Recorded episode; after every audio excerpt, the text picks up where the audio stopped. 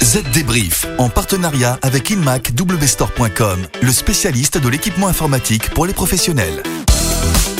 Bonjour tout le monde, on est de retour avec Estelle pour une nouvelle édition du Z Débrief, le podcast de la transformation numérique. Salut Estelle Bonjour David, bonjour à tous. Alors cette semaine, on va parler tout d'abord des changements du côté de Google Meet.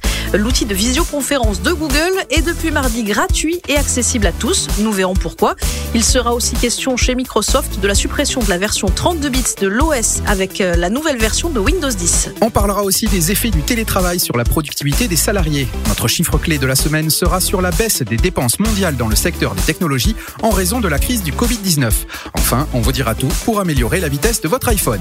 Programme chargé, en avant pour un nouveau Z débrief. Les dernières infos.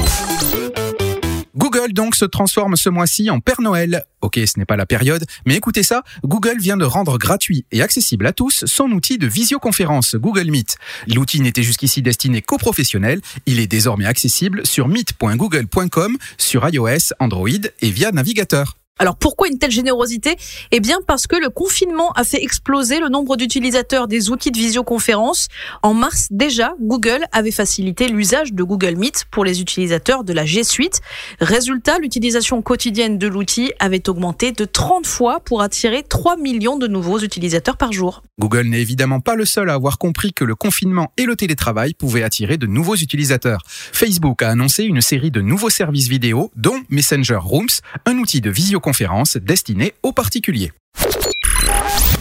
Voici donc une décision de Microsoft qui va changer pas mal de choses.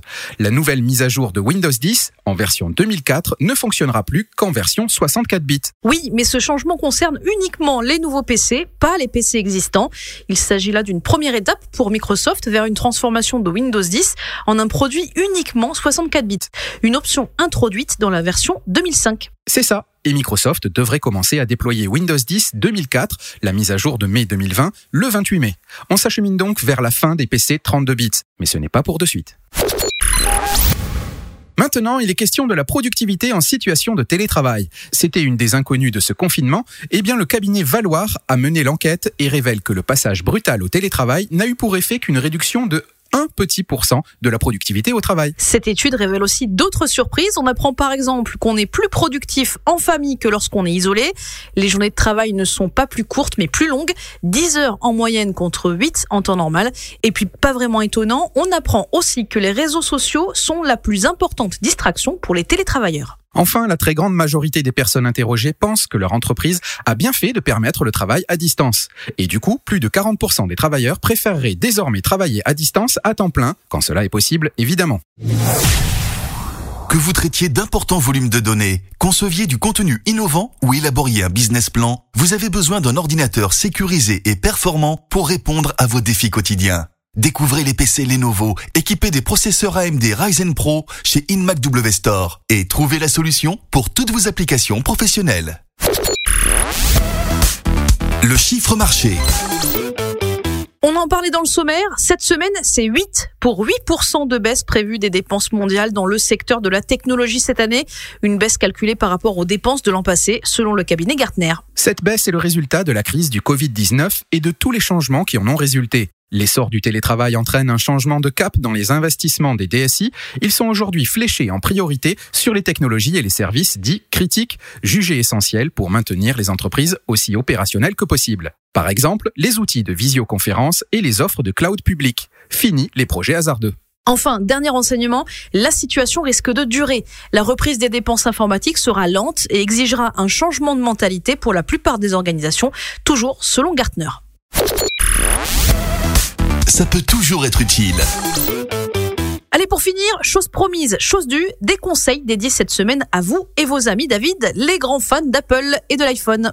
Et oui, on vous dit tout ce qu'il faut faire pour améliorer la vitesse de votre iPhone. Pour les iPhones équipés de Face ID, d'abord, il vous faut activer la fonction Assistive Touch. Pour cela, allez dans Réglages, Accessibilité, Toucher Assistive Touch, puis activer la fonction, ou bien aller dans Réglages, Accessibilité, Raccourci Accessibilité, puis sélectionner Assistive Touch. Ou alors, tout simplement, demander à Siri, Active Assistive Touch. Une fois cette partie terminée, voici comment nettoyer la mémoire vive. Allez dans Réglages, Général, Éteindre. Attention, ne pas sélectionner ensuite Éteindre, mais utilisez le menu Assistive Touch et maintenez le bouton virtuel Accueil jusqu'à ce que l'écran revienne à l'écran de verrouillage. C'est bon, votre mémoire vive est nettoyée. Alors ça, c'est pour les iPhones équipés de Face ID.